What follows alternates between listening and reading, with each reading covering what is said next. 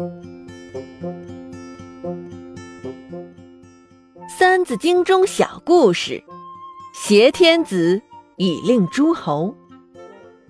光武兴，为东汉，四百年，终于献。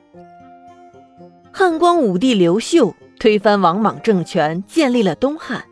两汉共传了四百多年，到汉献帝时灭亡。今天我们故事的主角，就是这位汉献帝。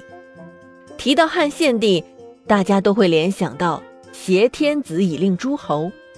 是的，他就是那位被挟持的天子汉献帝。汉献帝刘协既不昏庸，也不残暴，却成了东汉的亡国之君。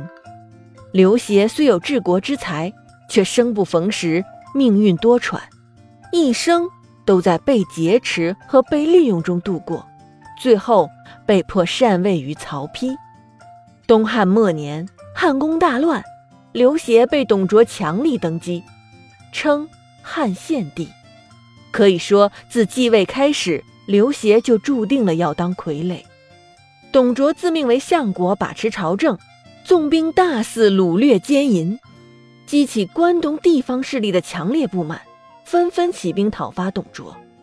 为避锋芒，董卓挟持汉献帝西迁长安，将洛阳的宫殿、宫府和两百里内的房屋洗劫一空，然后放火焚毁了洛阳城，洛阳变成了一片废墟。迁都长安后，董卓更是变本加厉，惹得民怨沸腾。公元一百九十二年，董卓被王允和吕布杀死，但二人并没有多大的政治才能。很快，长安就大乱了。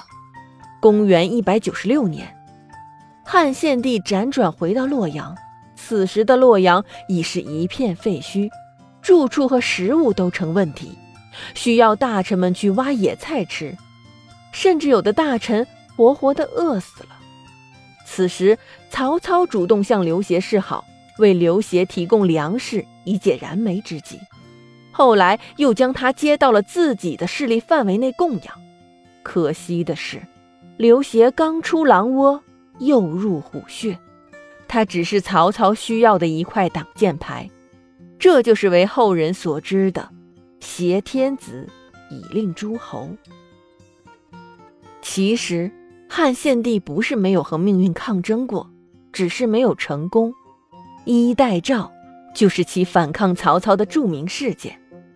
公元一百九十九年，他这年十八岁，任命外戚董承为车骑将军，又私下赐给其衣带诏，想通过他将汉室的官员力量重新联合起来，共同扳倒曹操。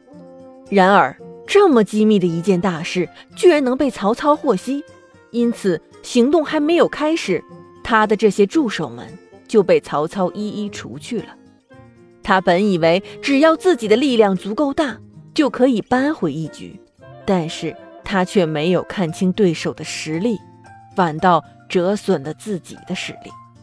虽然他很想再次振兴汉室，很想做天下真正的主人，但那个时候的环境已经剥夺了这种可能。自始至终。他都没有真正和权力握过手，使其空有一番志向，所以他的所作所为只不过是按照他人的设定，按部就班罢了。公元二百二十年正月，曹操病逝。